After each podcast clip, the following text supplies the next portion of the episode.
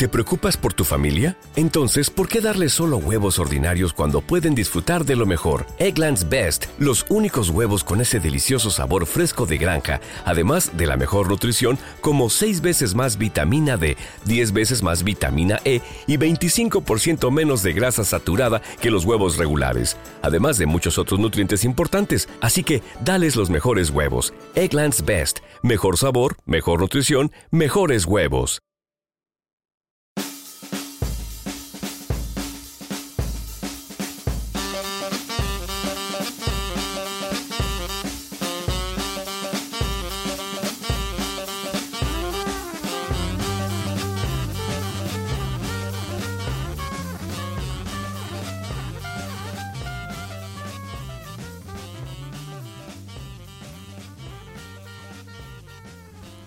Buenas tardes, señores.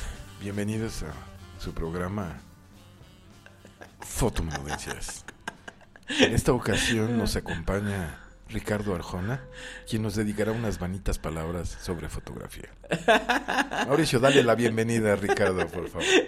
¿Qué pasó, Ricardo? Y lo que el güey va a decir es, lo que pasa es que no es conmigo, una madre así, ¿no? Está bien, estamos hablando de Arjona hace rato, pero no porque nos guste. Bueno, a ti parece que no te disgusta tanto, ¿no? Al, al principio, o sea, cuando era yo chavo y yo que el primer disco de Arjona, las rolas me parecían divertidas, estaba en una época romántica. Ya, ya, sí. Está bien. o a mí- estúpida, no sé. Sí, a mí nunca me gustó Arjona, ¿no? Y bueno, escribí Es por que tú por ahí- naciste viejo. Sí, escribí por ahí un cuentillo donde sale Arjona, ¿no? Pero está, este, estamos hablando de Arjona ahorita. Muy bien, pues bienvenidos queridos amigos, bienvenidos a este su programa Fotomenudencias, transmitido vía podcast a través de La Payola Radio y como parte de la Escuela de Fotografía 360 grados. Muchísimas gracias por estarnos escuchando. Teníamos ya ratito que no grabábamos. bueno, ¿no? Hemos estado ocupados también. Ahora sí no. A- Ahora sí hemos estado ocupados, ¿no? And- Andamos con algunos proyectitos fotográficos, entonces hemos andado ocupados. Pero ya estamos aquí otra vez. Y el día de hoy, ¿de qué vamos a hablar, mi querido Arturo? Vamos a hablar de las, malos, de las malas recomendaciones fotográficas que hay en Internet. Bueno, algunas de las que encontramos, por supuesto. Y de manera específica vamos a hablar de algo que decidimos denominar oldies, not goodies. Porque son estas cuestiones que se relacionan con la fotografía como se hacía antes. Oye, si Miriam nos está escuchando, esto sería divertido, porque Claro. Miriam siempre dice que esa fotografía era mejor. Yo no concuerdo, pero bueno. Eh, como hay mucha gente que piensa que la fotografía como se hacía antes, desde la cuestión química Ajá. hasta la cuestión de la cantidad de, de fotografías que podías hacer con un rollo, es mejor que lo que hacemos ahora con la fotografía electrónica. En, general, ¿qué opinas? En general, ¿qué opinas tú No, no, acerca bueno, yo no conocí, eh, conocí de una manera muy vaga la, la fotografía química. Entonces, no, no puedo decir eso. Además, yo no creo que haya una mejor y una peor, ¿no?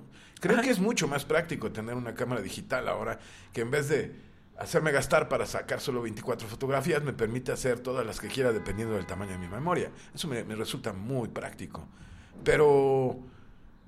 Pero no, no, no me iría por una ni por la otra. Yo la conozco la digital y eh, hasta el momento estoy muy contento. Yo con creo que eso, eh, ¿no? en- ahí tienes mucha razón, ¿no? Es decir, no, no son mejor ni peor una que otra, sino son cosas diferentes, ¿no? Y eh, bueno, hoy en día estamos viviendo la era digital que no solamente afecta a la fotografía, eh, sino cualquier actividad humana, ¿no? Eh, hace ratito estábamos hablando de libros, ¿no? Y hoy podemos tener la facilidad de tener en nuestras iPads o en nuestros este, Kindle, tener este... ¿Se llama Kindle? El de, Kindle, el de ¿así se llama? Amazon. El de Amazon, Ajá. ajá. Este, podemos tener miles y miles de libros en un mismo espacio, ¿no? Tú sabes que yo estudié literatura Así es, y al ajá. principio me resistí muchísimo Ajá, sí, a, sí. a- a los libros electrónicos. La verdad es que ahora me, pongo a pensar todo el espacio que ganaría en mi casa si no tuviera Claro. tantos libros, Sí, ¿no? sí, sí. Eh, por ejemplo. No, y la facilidad de traerlo para todos lados, ¿no? O sea, o sea- dices, ah, me acordé que en este libro, mira, ahorita te lo enseño, ¿no?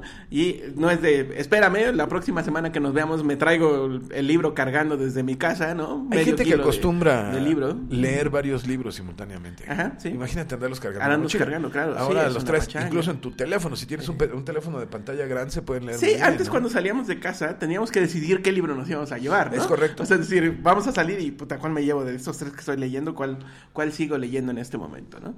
Pero pues hoy en día no, ¿no? Hoy lo traemos ahí y podemos cambiar de uno al otro sin ningún problema. Eso mismo está pasando con la fotografía, ¿no? Esa comodidad y esa facilidad de hacer las cosas, ¿no? Y creo que eso es lo más valioso de la nueva fotografía, pero como dije, no es una cuestión de fotografía, sino es una cuestión de toda la activi- actividad humana que tenemos hoy en día, ¿no? Que Por estamos- supuesto, la, la tecnología, la, la manera en que avanza es impresionante. Justo cuando estábamos discutiendo lo del iPad, tú decías, a mí no me gusta leer en el iPad porque me lastiman los ojos. Te dije, ahora ya no, porque puedes regular todo eso Sí, de tal sí, sí, forma y, que... y tenías toda la razón. Es decir, yo cuando le empecé a leer en el iPad fue con el primer iPad, el, el primero que salió, y hoy, como tú dices, pues la tecnología ha avanzado suficiente como para que sea bastante En cómodo. muy poco leer, ¿no? tiempo. Y creo que lo mismo sucede con las cámaras. Eh, no es que yo desprecie las cámaras mecánicas de ninguna manera, pero la comodidad, la practicidad de las cámaras eh, digitales es, maravillosa. Sí, bueno, yo, yo sí crecí con ese tipo de fotografía. Yo aprendí a hacer fotografía con, con fotografía química, con rollitos, revelado, impresión y todo ese tipo de cosas. Y sí fue este. Eh, fue bueno, una buena época, pero después, este, pues hoy en día estamos en la hora digital y la verdad es que a mí ya me da mucha hueva revelar un rollo. ¿no? Esa es la realidad. Sí, no, Eh, sí. Nunca me gustó del todo, es decir, esa parte química nunca me gustó, ¿no? Yo siempre pensé que en, en ese momento, hace, estoy hablando hace 15 años, yo siempre pensé que iba a ser un fotógrafo que no iba a estar en el laboratorio, ¿no? Es decir, que iba a tener un laboratorista que iba a estar haciendo esa parte, ¿no? Hoy en día ya ni siquiera existen estos personajes llamados laboratoristas, ¿no? Eh, que, que- que hacían ese trabajo, ¿no? Ya es gente que se dedica a editar Así en computadora, ¿no? Y, y- y tal vez ese es uno de los primeros este, eh, mitos que deberíamos de eh, quitar eh, a nuestros nuevos amigos que están pensando en la fotografía química, que, bueno, estos fotógrafos, los grandes fotógrafos, nunca hacían laboratorio, ¿no? Sabían cómo hacerlo, porque por supuesto cuando uno aprende a hacer fotografía, parte del aprendizaje es el laboratorio, pero eh, ellos no hacían laboratorio, Henry Cartier-Bresson no hacía laboratorio, eh, eh, Ansel Adams era el único que más o menos hacía laboratorio cuando tenía ganas y demás, ¿no? Bueno, pero tenía una obsesión con tenía- los tonos claro, de gris que exacto. solamente él podía... Así es, ¿no? Y, y el- en este caso su laboratorista era su hijo, entonces pues también allá había Ya lo cierta había- ya lo había criado para eso. Pero este Robert Capa, eh, eh, Seymour, todos los fotógrafos no hacían laboratorio. Me ¿no? imaginé que el hijo de Ansel Adam Y- veía en blanco y negro, Claro, ¿no? en tonos de gris. y mucho menos los de los de color, ¿no? Los de color mucho menos hacían laboratorio, ¿no? O sea, era imposible, pues, ¿no? O impensable, ¿no? No imposible, pero impensable. Es decir, no ibas a ponerte a hacer laboratorio, ¿no? Y creo que es claro, ¿no? Un fotógrafo anda buscando imágenes, ¿no?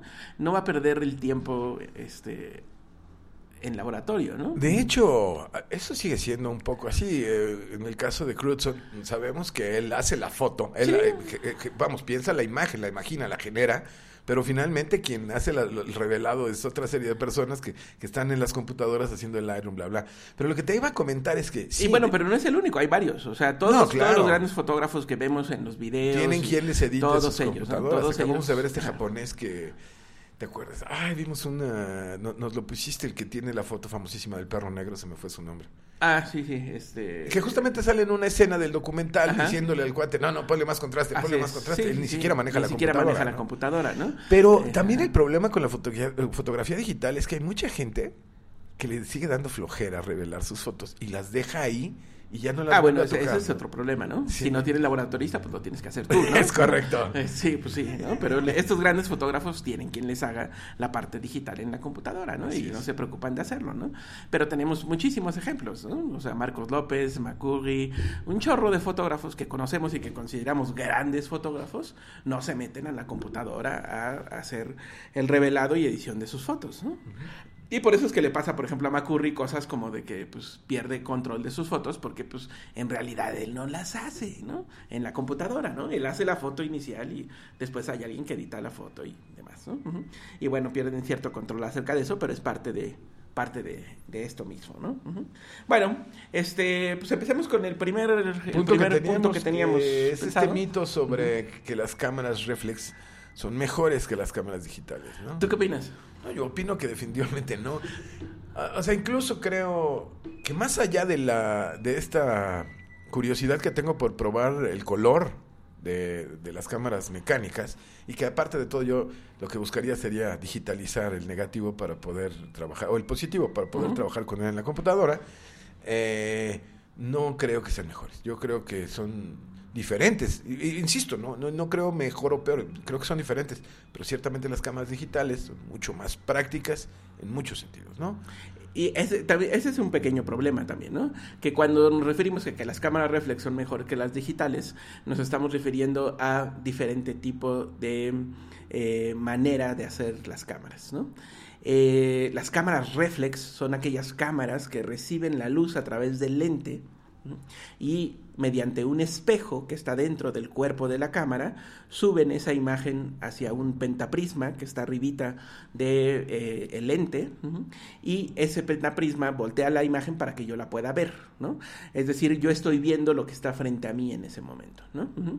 Este tipo de cámaras fueron inventadas en Japón, eh, antes de ese tipo de cámaras reflex teníamos las cámaras de telémetro, que son estas cámaras que tienes un, un, lente que lleva la imagen directamente a tu película o a tu sensor y que al lado tienes una, un lente que te permite ver la imagen. ¿no?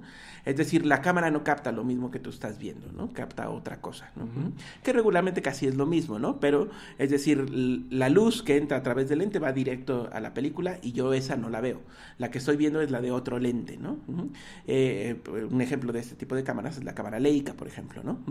Hoy en día la cámara Leica sigue haciendo este, cámaras digitales y utiliza ese sistema, ¿no? La cámara Leica tradicional de fotoreporteros. O la cámara X100, ¿no? O la cámara X Pro de Fuji, ¿no? que tienen este tipo de eh, lentes que acompañan al lente principal y que nos permiten ver la imagen. Las reflex las reflex son cámaras que entra la imagen a través de mi lente y eso es lo que yo estoy viendo, directamente lo que está en, entrando a mi lente. ¿no? Porque a la hora de que yo disparo, el lente sube y entonces la imagen entra, a mi sensor o a mi película. ¿no? En ese sentido diré una cosa, que yo no veo nunca entonces la foto final. O sea, es decir, cuando yo disparo, sube el espejo y entonces yo no veo nada. Sino la luz pasa directamente a mi sensor o a mi película, ¿no? En ese tipo de cámaras reflex diríamos que nunca veo la imagen que realmente estoy tomando, ¿no? Veo una, una escena anterior y una escena posterior a ese momento exacto cuando pasa la luz a través de mi lente, ¿no? Pero bueno, ese, ese tipo de cámaras son cámaras reflex, ¿no? hay, por supuesto, cámaras reflex digitales. ¿Ok? Cámaras reflex digitales como por ejemplo las de Nikon, que son cámaras, todas ellas, la gran mayoría reflex, ¿no? Es decir, que la luz entra a través del lente y va directo al sensor, ¿no? ¿Vale? Este, pero también hay cámaras que parecen ser reflex y que al final no son reflex, como las cámaras Sony.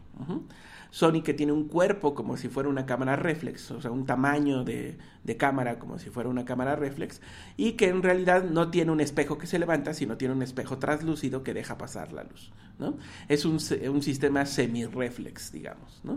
Pero en realidad no tenemos un sistema reflex en las cámaras Sony, como la Sony 65, la 77, la 99, ¿no? Entonces, desde ahí empezaríamos a eh, quitar un poquito esa idea de las cámaras reflex. Y por último tenemos las cámaras que no son reflex, que son las Evil, como son las cámaras Fuji, como son eh, las, las, Sony A7, que llevan directo su imagen a través del lente y que van directo al sensor sin necesidad de tener un espejo que nos muestre la imagen. ¿no? En este caso ahora estas cámaras, lo que vemos nosotros es un visor digital. Ya no es un visor óptico, sino es un visor digital. Es decir, lo que estamos viendo es una pantalla. Una pantalla que nos muestra eh, la imagen que vamos a tomar. ¿Vale? ¿Okay? Entonces, eh, hay, diferentes mitos acerca de estas cámaras reflex. Por supuesto que cuando la gente dice eh, las cámaras reflex eran mejor que las digitales, se están refiriendo a las cámaras viejitas, ¿no? a las cámaras mecánicas, ¿no? Eh, en las cuales algunas sí eran reflex y otras no. Como acabo de decir, las Leica pues, no eran reflex, las Contax, de Contax tenía algunas que eran reflex y otras que no. Entonces, este regularmente se están refiriendo a ese tipo de, cámaras. Entonces, eh, en ese sentido, si es mejor o peor, concuerdo contigo, ¿no? Son diferentes. ¿no? Y lo que obtenemos como imagen final también es diferente, ¿no? Dependiendo del sistema con que decidamos trabajar, ¿no? obtendremos un tipo de foto o no, ¿no? Y eso tiene que ver con los materiales con los cuales estamos trabajando, ¿no? Bueno, está pasando una patrulla ahorita aquí atrás. Una una, ambulancia. Una ambulancia. Bueno, Bueno, entonces, no está pasando, de hecho parece que se quedó, Se se, va a aquí. esperar a que mientras dura el programa. bueno, entonces, este, si son mejores o no, pues yo diría que son diferentes, ¿no? Eh, a mí no me gusta el proceso químico, es decir, los químicos no me gustan, no me, no me, no me interesa mucho meterme a hacer la química. Me interesa mucho la química como historia y como forma, pero hacerlo, la verdad es que me da mucha flojera. ¿no? Prefiero no ensuciarme las manos y trabajar en la computadora, Claro. ¿no?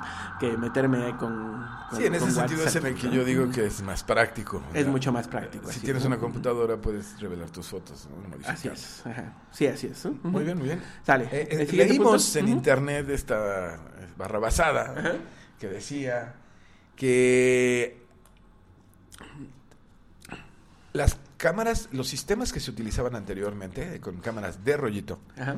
te hacían mejor fotógrafo porque limitaban el número de tomas que hacías, es decir, a 24 a 36. Él hablaba de 24 de manera Ajá. específica. ¿no? Sí, en sí, este artículo decía, este, si quieres ser buen fotógrafo, eh, consíguete una cámara mecánica y rollitos de 24 fotos, porque así este, te vas a dar, eh, te vas a limitar y vas a hacer 24 buenas fotos, ¿no? O sea, vas a pensar tanto tus fotos que, que solo en 24 vas a hacer una maravilla. Es- eso es una tontería, maestro. Tú lo sabes perfectamente bien. A mí me parece una, una reverenda estupidez, ¿no? Pero bueno, voy a explicar por qué, ¿no? De entrada, si tengo 24 tomas, pues puedo hacer 24 fotografías, ¿no? Eso no garantiza que sean malas o buenas, ¿no? Pero si después lo comparo con un fotógrafo que trae una cámara digital, que jodido puede hacer 500 fotos, Por ¿no? En una memoria, digamos, básica, Pequeña. ¿no? Pequeña. Entonces, eh, pues yo, yo, te, yo te preguntaría a ti, ¿no? ¿A quién prefieres? ¿Aquel que hizo 24 fotos o aquel que hizo cua- 500 fotos? ¿Quién es- puede ser mejor, puede llegar a ser mejor fotógrafo? ¿Aquel que hace 24 fotografías o aquel que hace 500, ¿no? Pues a mí lo que me ha dicho la experiencia es que la fotografía es práctica y práctica y práctica y práctica y machetearle y machetearle y machetearle y otra vez y otra vez, ¿no? Con 24 tomas, me parece que estás muy limitado para eso, ¿no? Y con 500 tomas, pues yo preferiría el fotógrafo que ha hecho 500 fotos, que ha tenido una mayor experiencia con 500 fotos, a uno que ha hecho 24, aunque las piense tres días, ¿no? No, O y sea, como dijiste en algún otro momento, o sea, si lo que quieres hacer es hacer una buena foto, pues entonces dale vueltas y vueltas y vueltas a tu A una sujeto foto. hasta que encuentres tu foto y entonces tómala. Claro, Sí, no te limitas a 24, a limítate a una, una. o sea, ¿no? quieres Claro. demostrarlo, hazlo- hazlo Sí, a una, ¿no? Limítate a una sola toma. Además de todo, eh, si no mal recuerdo, en el artículo ni siquiera se menciona prepárate como fotógrafo. Es decir, nada más dice, no, no, es que si quieres ser buen fotógrafo, limítate, Limítate a a 24. 24. No, si quieres ser buen fotógrafo, aprende, ¿no? Estudia, eh, eh, Claro. ve fotografía. Entonces sí, efectivamente, la práctica, yo prefiero traer una memoria que puedo sacar mil, dos mil fotos y que digo, chin, la luz un poquito más, un poquito más, y hasta que doy con la buena y a lo mejor eso me ayuda Sí. a sacar de ahí para el real a las demás bien, a, a estar tan limitado que no sé si voy a poder o no. Imagínate una boda, ¿cómo hacían las bodas antes? Sí. Bueno, hay, hay, hay fotógrafos en ese sentido que mm, eh, toman en ráfaga. A, a mí en lo particular no me gusta tanto, ¿no? Eh, pero eh, hay fotógrafos que hacen eso, ¿no? Es decir, de una sola escena toman ráfagas de 5, 6, 10 fotos, ¿no? Y después eligen cuál fue la mejor de todas, ¿no? En eventos con movimiento, ¿no? Como por ejemplo cuando el novio le está dando el anillo a la novia, este, eh, pues a lo mejor funcionaría hacer una ráfaga, ¿no? Y elegir de esas imágenes la, la que funciona, ¿no? Este, a mí no me gusta tanto, yo prefiero también, soy parte de esta generación que aprecia el, el momento decisivo y todo ese tipo de cosas. Entonces, este, pues a mí me gusta eh, tener la foto en el momento justo, ¿no? Pero eh, eh, eh, puede ser práctico, ¿no? Si estamos pensando que solamente tienes 24 tomas, ¿no? Entonces, güey, pues no puedes hacer eso, ¿no? Pero sí entiendo que puede ser muy práctico para cierto tipo de, de- de fotógrafos. ¿no? También las ráfagas son prácticas para los fotógrafos que no ven bien y que tienen que sacar alguna foto Claro, poco. sí, así es, ¿no? Cuando nos falta el foco también puede ser, eh, puede ayudar, ¿no? Y bueno, algunas nuevas cámaras también traen eh, bracketing de enfoque, ¿no? Que también podría ser interesante utilizarlo, ¿no? Y a- en el bracketing es una especie también de ráfaga, ¿no? Que te toma varias fotitos con diferentes... Con una, con una variación, una variación mínima, mínima para que el puedas enfoque, elegir. ¿no? También puede ser, ¿no? Hoy en día la tecnología, como dijiste, pues nos está ayudando mucho, ¿no? Esa es la cuestión, Así esa es. es. la cuestión. Yo no se trata para nada de despreciar lo, lo de antes, pero no, no podemos caer en este juego de, De qué cosa es abuelito mejor, de ajá. cuando yo crecí Exacto, todo era ¿no? mejor. Todo era mejor y entonces... No, es verdad. Ajá. No, la verdad, yo, yo se los digo sinceramente, la verdad es que la fotoquímica era una monserga. ¿no? una reverenda monserga y altamente contaminante, para empezar. ¿no?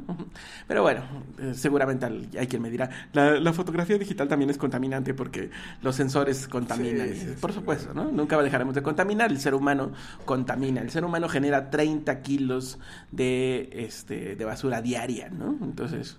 Pues bueno, güey. ¿no? Están faltando sí, tres. De hecho, señores, si ustedes quieren dejar de contaminar, no tengan hijos, no se reproduzcan. Y le van a quitar 30 kilos diarios a este mundo, ¿no? Bueno, si tienen un hijo, si tienen más, pues hasta más, ¿no? No, y hay gente que podría dejar Así es. bastantes kilos. ¿eh? Bueno, pasemos al siguiente Eh, punto. tontería esto de las 24, ¿no? Claro, sí, una tontería total. Eh, creo que esto se ha venido, de, de esto hemos venido hablando ya eh, en este rato. La, fotograf- la fotografía química es de mejor calidad que la fotografía digital. Ese es otro sí, mito. sí, hay un mito, ¿no? A lo mejor cuando empezó la fotografía digital, sí era cierto que la fotografía química era mejor, ¿no? Es decir, las cámaras tenían menos, menos megapíxeles, los sensores eran menos eficientes que hoy en día, pero hoy en día creo que sí ya, ya no se puede hablar de eso, ¿no? Eh, conocemos y hemos visto varios fotógrafos que trabajan con fotografía química, es decir, con película, eh, y después escanean sus negativos a digital y los imprimen, ¿no? Y obtienen unas calidades muy interesantes. Claro. ¿no? Ujú.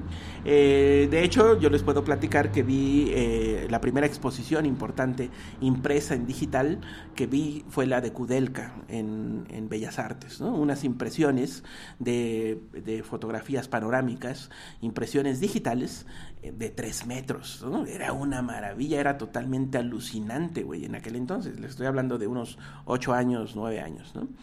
Jamás habíamos visto esas calidades en, ese tamaño, o sea, realmente era impensable, ¿no? Entonces, cuando yo las vi, dije, definitivamente la fotografía de rollito está muerta, ¿no? Si esto se puede hacer digitalmente, está muerta la fotografía de rollito. Aunque esas esas películas eran de rollito, es decir, Kudelka había tomado en rollito, sus panorámicas eran en película de acetato, pero habían sido digitalizadas y después impresas en ese tamaño. ¿no? Entonces, eh, la, la, forma en la cual estos fotógrafos hacen este tipo de, de, de, imágenes son haciendo fotografía química, es decir, fotografía con acetato. También debo decir que todos ellos trabajan en formatos grandes, no trabajan en 35 milímetros, ¿no? sino trabajan en medio formato, es decir, rollitos de 120 para arriba, ¿no? Uh -huh. o en gran formato, ¿no? Uh -huh. sí. para tener un negativo gigante. Imagínense ustedes tener un negativo de 8 por 10, por ejemplo, ¿no? Casi un tamaño carta, un negativo de tamaño carta, digamos. Es para que se lo imaginen un poquito, es un poquito más chiquito, pero más o menos es este tamaño. ¿no? 8 por 10. Por supuesto, un negativo de 8 por 10 le voy a sacar muchísimo jugo. Tiene muchísima información. Si lo comparamos con un sensor, un full frame, por ejemplo, ¿no? Pues por supuesto que va a haber una gran cantidad de información que tiene la película. Pero esa información hay que rescatarla digitalmente. Claro. ¿No? ¿Sale? ¿Ok? Eh, platicábamos también en estos días eh, que, que, decíamos, bueno, es que había gente que imprimía eh, sus, sus, fotografías hechas con acetato, con película, en, en, tamaño gigante, ¿no? Ah. Y, y, yo te decía, bueno, sí, pero ¿has visto esas ampliadores? O sea, las ampliadoras que se usaban para hacer ese tipo de formatos eras una, eran unas ampliadoras gigantes, ¿no? O sea, de, de dos metros de altura, ¿no? por lo menos, ¿no? Un metro y medio de altura. Y el costo de eso debe haber sido claro. descomunal, ¿no? Exacto, ¿no? Entonces imagínense ustedes una ampliadora de dos metros de altura. Es una locura. Primero cómprala, güey, ¿no? Y después compra el material, es decir, las, las, las hojas de papel para hacer ese tipo de impresiones, carísimas, ¿no? Y después compra los lentes adecuados para generar ese tipo de calidades carísimo también, ¿no? Por supuesto que existían, por supuesto que se hacían, pero la, la, que yo vi, la que yo conocí, está en el Museo Metropolitan, ¿no? Y la usan ahí en el Museo Metropolitan, pero pues ahí tienen toda la pinche lana del mundo Sí, claro. para tener una, güey, ¿no? O sea, tampoco es que crean que tienen un laboratorio con 15 de esas impresoras, ¿no? Pues no, ¿no? Tienen una nada más, ¿no?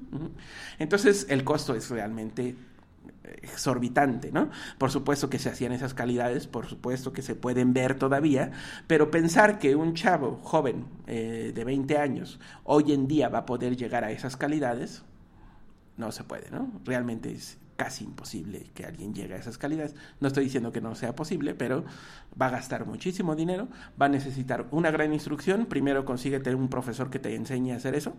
Yo quisiera saber dónde hay uno, ¿no? Que, que enseñe a imprimir con esos tamaños, ¿no? Y que sepa manejar esas este, ampliadoras, ¿no? Sin embargo, hoy en día, un chavalo de 20 años que tiene una cámara digital y que tiene una computadora, puede llegar a calidades muy, muy buenas a través del sistema digital e imprimir en dos metros sin ningún problema, ¿no? Se va a un laboratorio de impresión y le imprimen su foto en dos metros sin mayor problema, ¿no? Y si tiene una cámara eh, más o menos decente, ya no digamos una, una cámara de, gra- de, este, de grandes cualidades, sino una cámara más o menos decente, tiene un buen trabajo digital, pues rápidamente llegará a esas Tiene una ¿no? buena fotografía, ¿no? Una buena Sí, calidad. eh, eso que les platicaba de, de las, de las impresiones de Kudelka, eso fue hace, hace ocho años, ¿no? Este, hoy en día las podemos ver casi Más en cualquier lado, ¿no? Más comúnmente, ¿no? Así es, ¿no? Sí. Entonces, este, pues sí, eh, eh, hay, hay un problema ahí de calidad, ¿no? Creo que hoy en día la calidad ya no es problema para nosotros, ¿no? Tal vez en un principio sí había diferencias de calidades entre la digital y la, y la análoga, la química, pero hoy en día creo que ese, ese No, bueno, y con la- acabamos de estar en la presentación de la nueva cámara Fuji, la GFX, que trae 52 megapíxeles. algo así, ¿no? Más de Ujú. 50, o Ajá. 50 arribita de 50. No, bueno, la calidad La de calidad, las sí, fotografías sí, sí. es increíble. Ajá, sí, y era un JPG lo que vimos, ¿no? Sí. Le hacemos un zoom al JPG y le hacemos zoom al JPG y le hacemos zoom al JPG y se sigue viendo extraordinaria la imagen, Sí, ¿no? bueno. Hasta que medio ojo ocupó la pantalla que tenemos y se veía excelente, ¿no? Sí. Sí, sí, por supuesto, ¿no? Entonces eso lo puedes imprimir al tamaño que quieras con una gran, gran calidad, ¿no? Y es mucho más barato. Ah, Así ah, es. o sea, Ajá. sobre todo también hay que pensar en eso, en la cuestión práctica. Ajá. No es común que imprimas una fotografía, es más, no es común que imprimas una fotografía de medio metro, de un metro, ¿no? Ajá, sí. Pero si lo hicieras, es mucho más sencillo hacerlo cuando tu- tu- tus imágenes están en formato digital. Sí. No hay la menor duda. Entonces volvemos a la cuestión. No es mejor o peor. Es más práctico, está más a la mano, ¿no? O sea, Sí. a lo mejor conseguimos una gran impresión con una de estas ampliadoras, como la que mencionas del Museo en Nueva York, pero la realidad es que es, está mucho más a la mano. Que, sería muy divertido, o sea, como experiencia debe ser una experiencia maravillosa, ¿no? Poder hacer una impresión con esas cosas, puta, güey, yo pido mano, ¿no? Sí, o sea, como, como experiencia debe ser extraordinaria, ¿no? Pero como algo práctico y algo que, por ejemplo, un cliente te está pidiendo una foto, güey, pues no puedes pasarte tres horas imprimiendo la foto, güey, cuando... Bueno, en el mejor de los casos, Sí, ¿no? ¿no? cuando pues, eh, la puedes hacer rápidamente y entregar tu trabajo y cobrar, ¿no? Al Sí, final de cuentas, ¿no? Claro, claro, claro. Muy bien, bueno, entonces el, siguiente mito es eh, el error es una forma estética. Y esto lo, lo trajimos a colación porque antes los fotógrafos de, de, mecan- de, de cámaras mecánicas, de, de procesos químicos, cuando salían sus fotos desenfocadas o tenían movimiento o algo, decían, güey, Es que, Esto le, es arte, es que le da, le da un cierto... je ne sais quoi. Ah, Exacto, ¿no? Exacto, sí, ¿no? Y la realidad, ¿no? ¿no? Este, No, eso bueno, es muy común. Es cierto que hay buenas fotos movidas, hay buenas Claro, fotos, sí, pero hay quien lo hace a propósito, lo hemos visto Por y le sale supuesto, muy bien. sí, sí. Pero estos errores que se convertían en formas Sí, estéticas. y también eran son- errores a la hora de manejar los químicos, ¿no? Y entonces de repente la imagen te salía más contrastada de lo que realmente querías, ¿no? Pero al final ya viéndola decías, no, es que el contraste le da un cierta este, vivencia, ¿no? Y te, la jalabas, ¿no? Esa es la realidad, ¿no? Este, perdón, para nuestros amigos que están fuera, eh, dije una, una grosería, ¿no? Pero, este, que no entendieron, ¿no? Pero bueno, este, la, realidad... la realidad es que eh, eran puras jaladas, ¿no? Es decir, eran puras tonterías. Invenciones invenciones de uno mismo. Y tenía que ver con el costo, güey. Si ya me costó 300 pesos el papel, 100 pesos el químico, ¿no? El tiempo y demás, pues la verdad es que imprimir otra, mejor acepto que ese es un error que le da yo no sé qué cuál. yo no sé qué cuál y listo, ¿no? Entonces, este, pues para qué, ¿no? La verdad es que los errores son errores, ¿ok? Y ahí están, ¿no? Los errores son errores. ¿eh? Si quiero hacerlo a propósito, se nota que es a propósito y puede haber imágenes fuera de foco, movidas, con más contraste, con menos contraste, pero es totalmente a propósito. Eh, pero si es un error, es un error y punto, ¿no?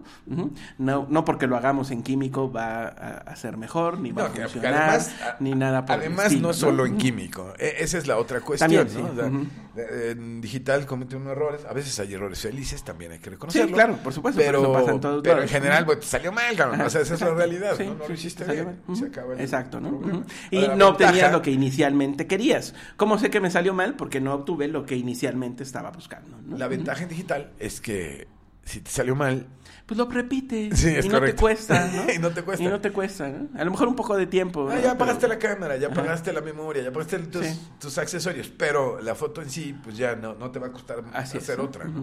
Es Así Es, ¿Tenemos alguna otra o ya? Sí, una final eh, que es solo la verdadera fotografía, es decir, la fotografía artística es en blanco y negro. Que también tiene que ver con esto de lo viejo, ¿no? Claro, tiene que ver con la idea de, pues, de, la falta de color y la falta de color tiene que ver con una idea de añejo, ¿no? Así es. Y eso también eh, genera esta idea, pero es una idea que traíamos todos. Yo era de esos fotógrafos que decía que la fotografía en blanco y negro era la fotografía, ¿no? Y que la fotografía, la, fotografía, con mayúsculas. y comillas, ¿no? La fotografía, ¿no? Y que la fotografía en color no era fotografía, ¿no? Que era de los aficionados, de la gente que no sabía de foto, ¿no? Porque la verdadera fotografía era blanco y negro. Por supuesto que estaba en total error, ¿no? Es decir, las dos tienen su valía, las dos tienen su lenguaje, las dos tienen su mercado, las dos tienen su eh, target, todo eh, funciona si está bien hecho. Entonces, eh, la fotografía blanco y negro no es arte, por ser fotografía blanco y negro. La fotografía química no es arte por ser fotografía química.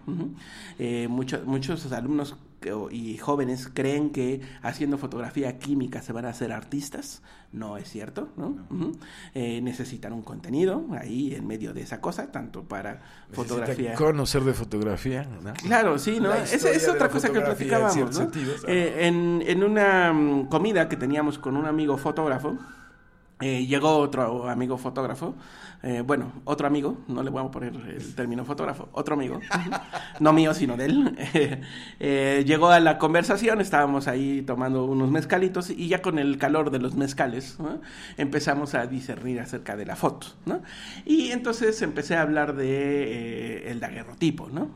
Y entonces el otro chavo que era fotógrafo pregunta qué cosa era el daguerrotipo. Bueno, cuando, debo decirles que cuando me lo presentaron, me lo presentaron como el gran fotógrafo, ¿no? O sea, es decir, la presentación de este chavo fue el gran fotógrafo. Entonces, cuando él me pregunta acerca de qué es el daguerrotipo, entonces yo digo, mm, ¿Cómo? O sea, es el gran fotógrafo y no sabe que es un daguerrotipo, ¿no? Y, este, bueno, ahí sí me parece que un fotógrafo debería de tener ciertos conocimientos históricos acerca de eh, lo que está haciendo, ¿no? Sobre su actividad, ¿no? Si yo ya me nombro fotógrafo y entrego una tarjeta que dice Mauricio Zavala fotógrafo, ¿no? Entonces quiere decir que ya domino el ámbito en el cual me estoy eh, anunciando como fotógrafo, ¿no? Eh, eso implica conocer la historia de la fotografía, ¿no? Yo no digo que la conozcan con puntos y señales. O sea, yo, por ejemplo, no sé qué día pasaron ciertas cosas, o sea, eh, pero sí sé qué cosa es un daguerrotipo y sí creo que todos deberíamos, si es que decimos ser fotógrafos, conocer qué cosa es un daguerrotipo, no hacerlo, ¿no? No, no tener la experiencia de hacerlo, que es maravillosa cuando tengan tiempo.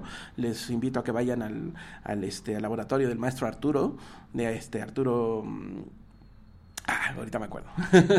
Eh, bueno, los panópticos, ¿no? El laboratorio panóptico. Y ahí pueden aprender a hacer daguerrotipos, ¿no? Y es una experiencia maravillosa, ¿no? Yo no digo que aprendan eso. Yo lo que digo es que deberían de saber que el daguerrotipo fue el primer proceso fotográfico que se aceptó y que se patentó y que a partir de ahí inicia la fotografía, ¿no? Eso pues deberíamos de saberlos todos los que somos fotógrafos, ¿no? Y yo te hacía un símil con un doctor, ¿no? Te decía, bueno, ¿a poco tú te dejarías operar por un doctor que no sabe qué es un escalpelo, ¿no? Aunque el doctor te esté operando con láser, ¿no? Pero el doctor debería de saber qué cosa es un escalpelo, ¿no?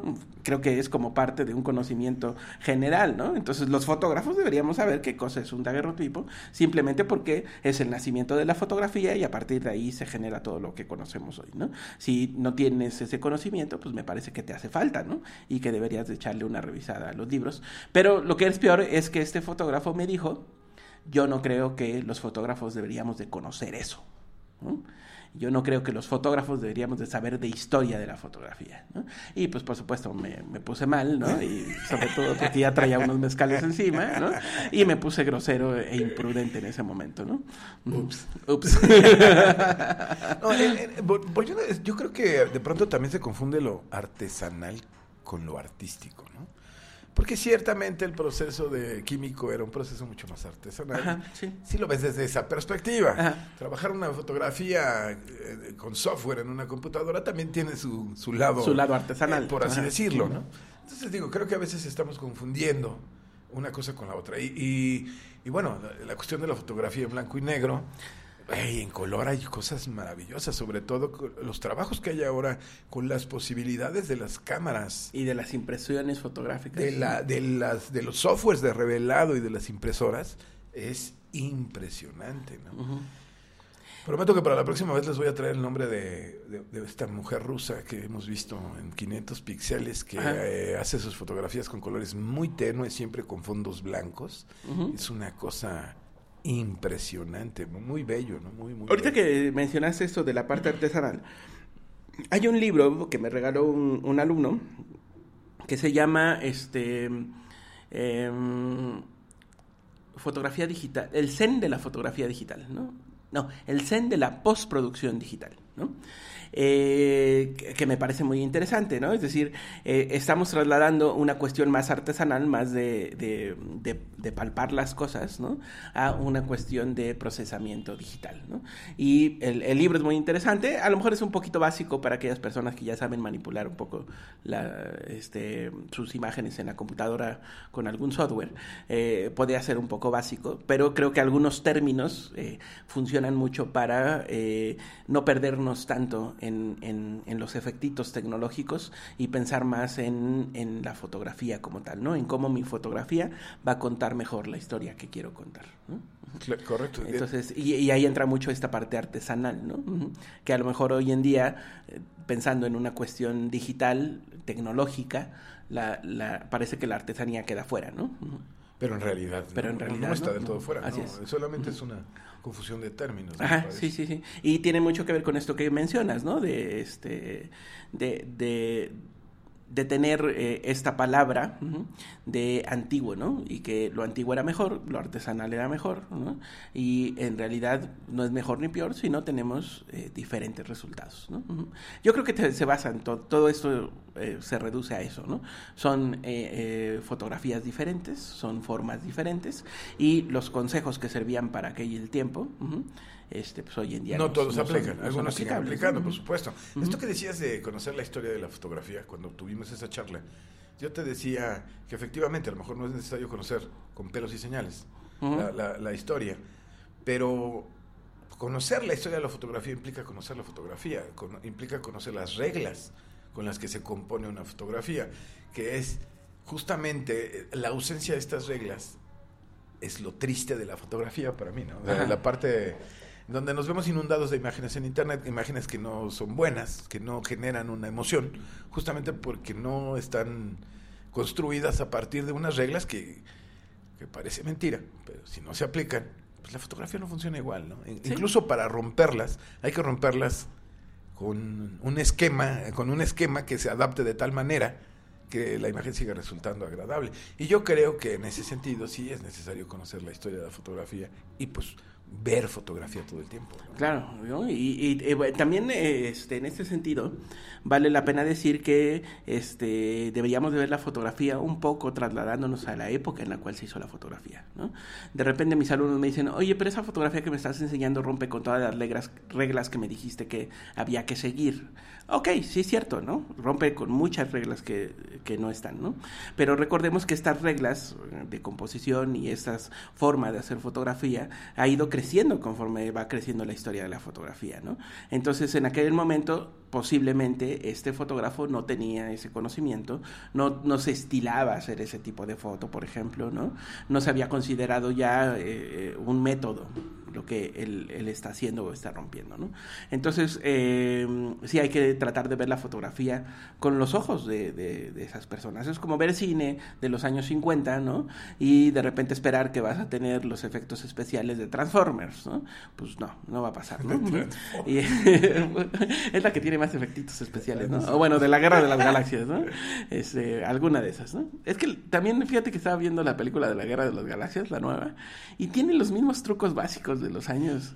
Pero se ve mucho menos. Ya, ya hecho su computadora. Es que vuelves a ver el episodio 4 y en serio están los hilos. Sí, sí, claro. esa es la diferencia.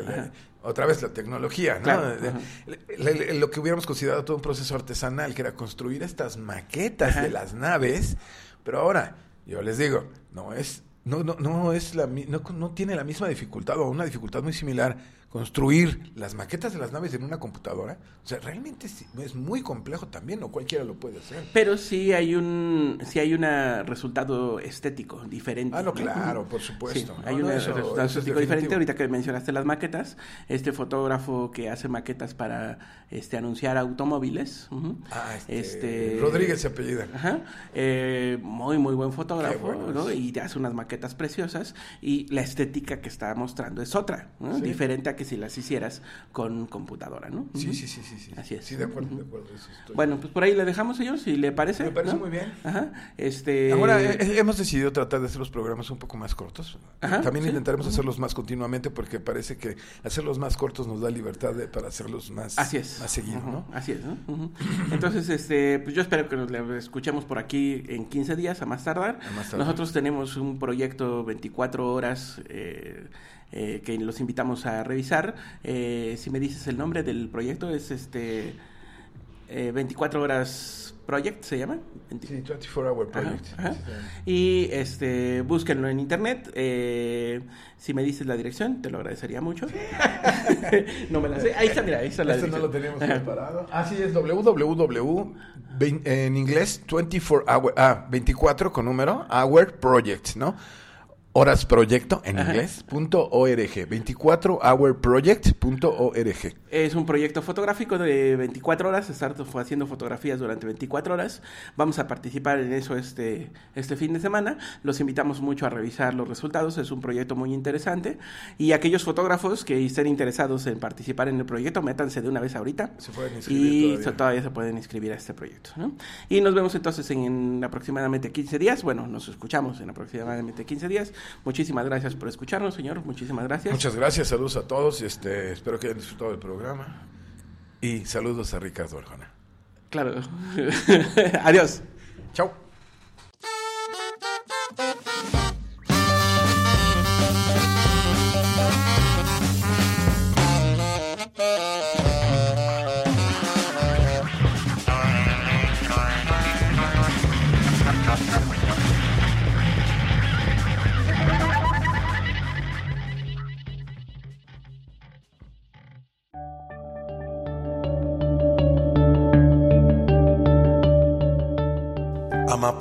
Sarcocola, banderola, crisocola, mamola, tercerola, angaripola, perinola, mosquerola, cabriola, nigola, caramayola, olito cola.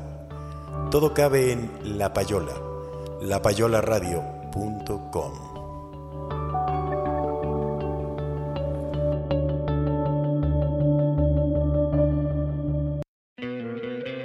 ¿No te encantaría tener 100 dólares extra en tu bolsillo?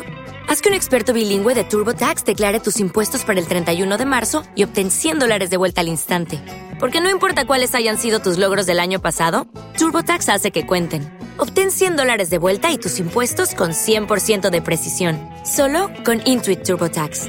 Debes declarar para el 31 de marzo. Crédito solo aplicable al costo de la presentación federal con TurboTax Full Service. Oferta sujeta a cambios o cancelación en cualquier momento.